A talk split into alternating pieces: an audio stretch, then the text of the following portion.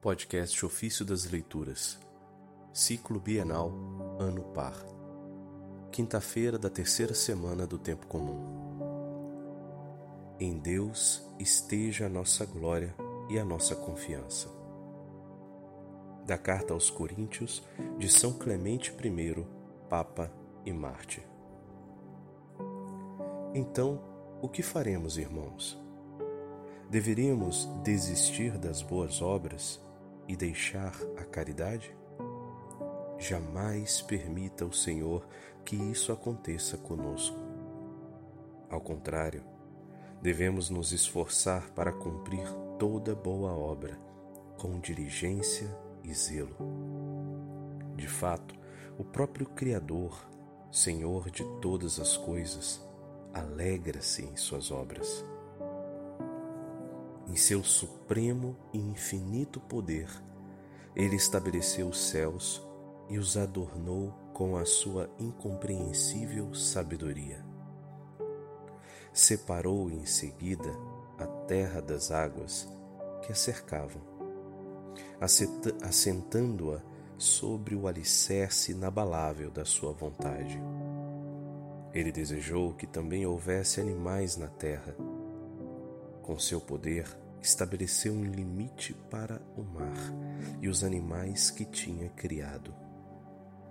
Além disso tudo, com suas mãos santas e puras, o Senhor modelou a criatura mais nobre, o homem, elevado na dignidade acima de tudo pelo dom do intelecto, traço da imagem divina pois assim falou Deus: façamos o homem à nossa imagem e semelhança. E Deus criou o homem à sua imagem, criou o homem e a mulher. Esse trecho está em Gênesis capítulo 1, versículo 26 e 27.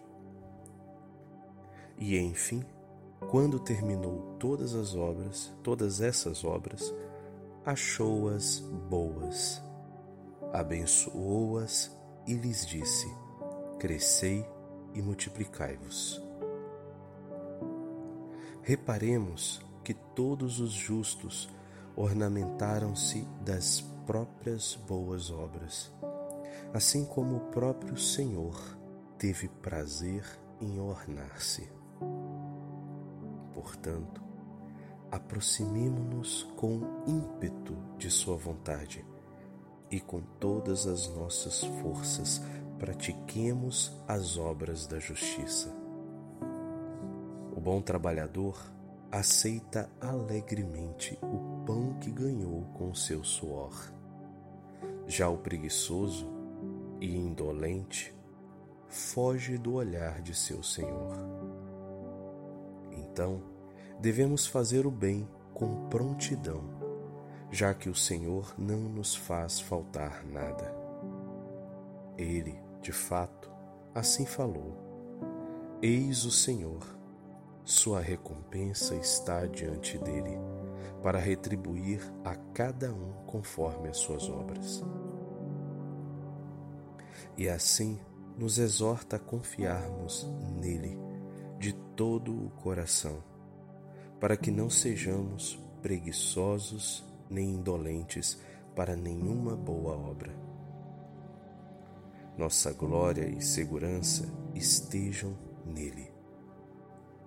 Submetamo-nos à Sua vontade e pensemos com amor no grande número de anjos que estão prontos para servir à Sua vontade. Afirma de fato a Escritura milhares de milhares o serviam, e miríades de miríades o assistiam, e clamavam: Santo, Santo, Santo é o Senhor dos exércitos, a terra toda está cheia da sua glória. Esses trechos estão em Daniel 7,10 e Isaías 6, verso 3. E nós, conscientes de nosso dever e reunidos harmoniosamente numa só voz, lhe entoamos o nosso grito, para que nos tornemos partícipes das suas grandiosas e magníficas promessas. Pois ele afirma: as coisas que os olhos não viram, nem ouvidos ouviram, nem penetraram o coração do homem, são as que Deus preparou para os que o amam.